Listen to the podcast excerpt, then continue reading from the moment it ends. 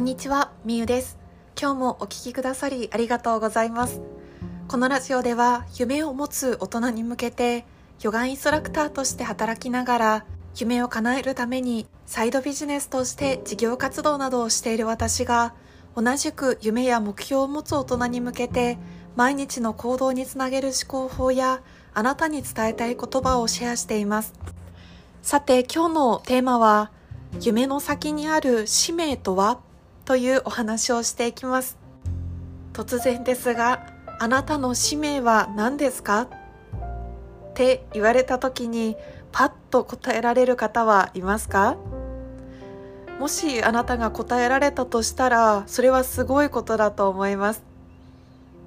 大体多くの方は自分の使命とは何でしょうか？って聞かれた時にはっきりすぐに答えられる方って少ないと思います。私自身もそうでした。自分の使命っていうものが何なのかわからないしそもそも使命って何だっていう感じだったんですけれども今回ある本をきっかけに自分の使命となるものがなんだか分かってきた気がするのでそのシェアをさせていただきます。まず最初にあなたに紹介したい言葉があります。それは翡翠小太郎さんというベストセラー作家さんの言葉なのですが使命とは何なのかという問いに対して使命とは自分の夢が誰かの喜びにつながっているかどうかですというふうに言っています。自分の夢が誰かの喜びにつながっているかどうかということについてより深く書いてくださっている部分がありますのでここをちょっと読ませていただきます。僕は自分らしさの種は3層構造になっていると思っています。地球のように捉えてもいいと思います。地表はもやもやした感情で覆われていてそのもやもやの先にはこうしたいこう生きたいという夢というマグマが宿っています。そしてその中心には使命があります。使命とは自分の夢が誰かの喜びにつながっているかどうかです。あなたの喜びが周りの人の喜びまで生み出す領域に入ってきたら使命のステージに入ります。もやもやを突き抜けるとやりたいこと夢が出てきてやりたいところの中心には使命があなたを待っています。使命とは誰かの喜びです。最終的に人は喜びを分かち合うことこそ最高の幸せだという境地にたどり着くのではないかと僕は思っています。つまり自分一人だけでは幸せになれないのです。人間という文字が人の間とを書くように人と分かち合う幸せが種の真ん中にあるんです。というふうに本で書かれています。ちょっとイメージをしていただきたいのですがこの翡翠小太郎さんが言っているのは、まあ、地球のような円形状のものをイメージしていただいて地表のところはもやもやした感情に覆われているんですね。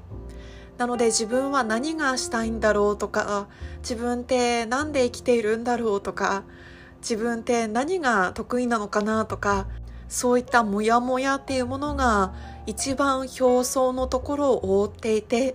で少し奥の方に行くと夢っていうものがあるんですね。そこが翡翠さんはマグマというふうに例えています。夢がこう熱く燃えているような感じですかね。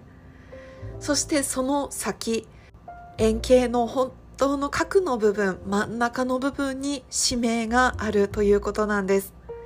そしてその使命は自分の夢が誰かの喜びにつながっているかどうか。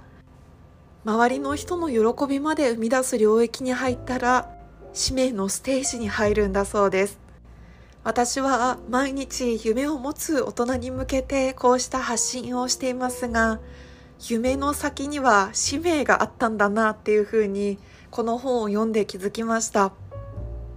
これを聞いてくださっているあなたはもしかしたらまだモヤモヤの段階の方もいるかもしれません。自分は本当は何がしたいのかわからない。自分の夢は何だろう。自分がやりたいこと本当に望むことって何だろうっていうふうにもやもやした感情があるかもしれません。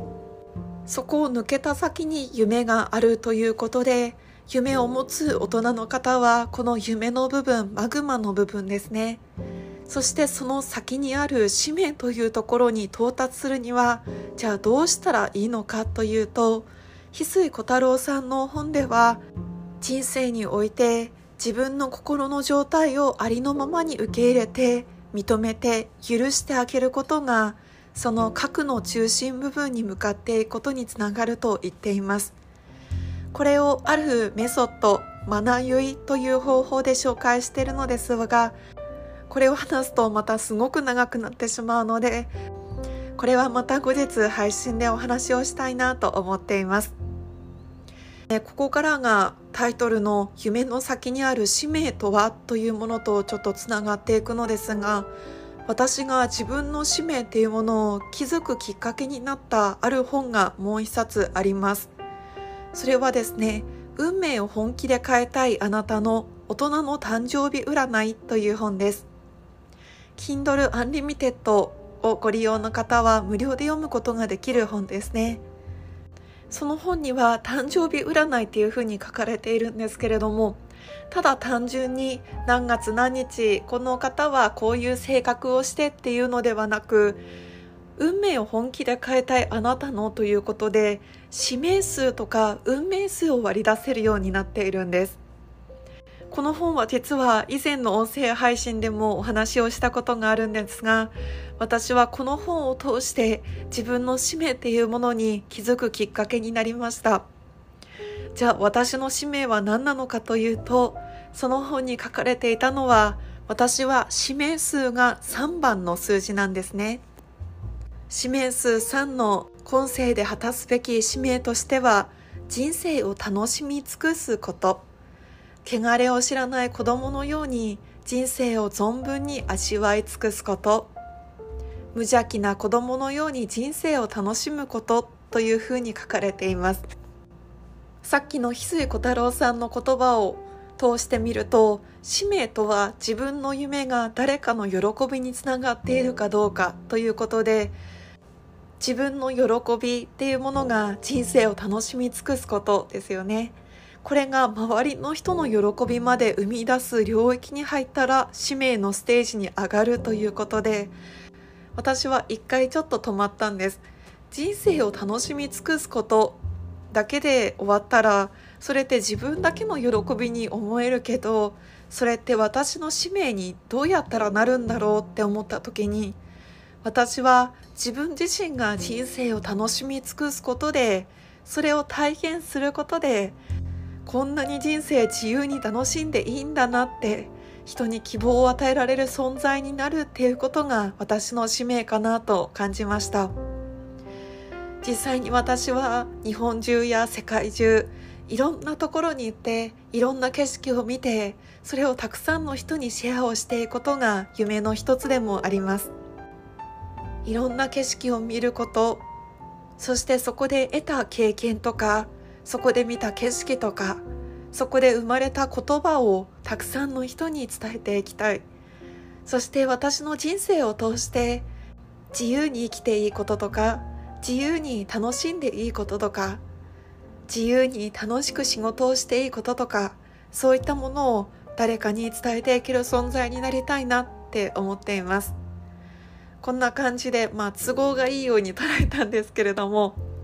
もしあなたが自分の使命ってどんなものだろうって思ったら、ぜひこの本を読んでみてください。運命を本気で変えたいあなたの大人の誕生日占いという本です。運命数や使命数を知ることで、あなたの人生のゴールというか、使命というものを見つけるきっかけになるかもしれません。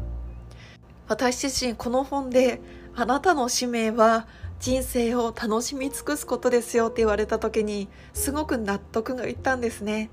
あ私の夢とやりたいこととつながってるって思ったんです。なのであなたも自分の使命そして夢とつながるきっかけになると思います。それでは今日は夢の先にある使命とは？というお話をしました。まとめると使命とは自分の夢が誰かの喜びにつながっているかどうかです最終的に人は喜びを分かち合うことこそ最高の幸せです。あなた自身の喜びになり、そのあなたの喜びが周りの人を幸せにすること、周りの人を喜ばせることは何でしょうか？それを一度立ち止まって考えてみてもいいかもしれません。夢を持つ大人のためのラジオ。それでは今日も最後まで聞いてくださりありがとうございます。あなたの夢はあなたが行動することで叶います。一緒に夢を叶えましょう。それではまた明日。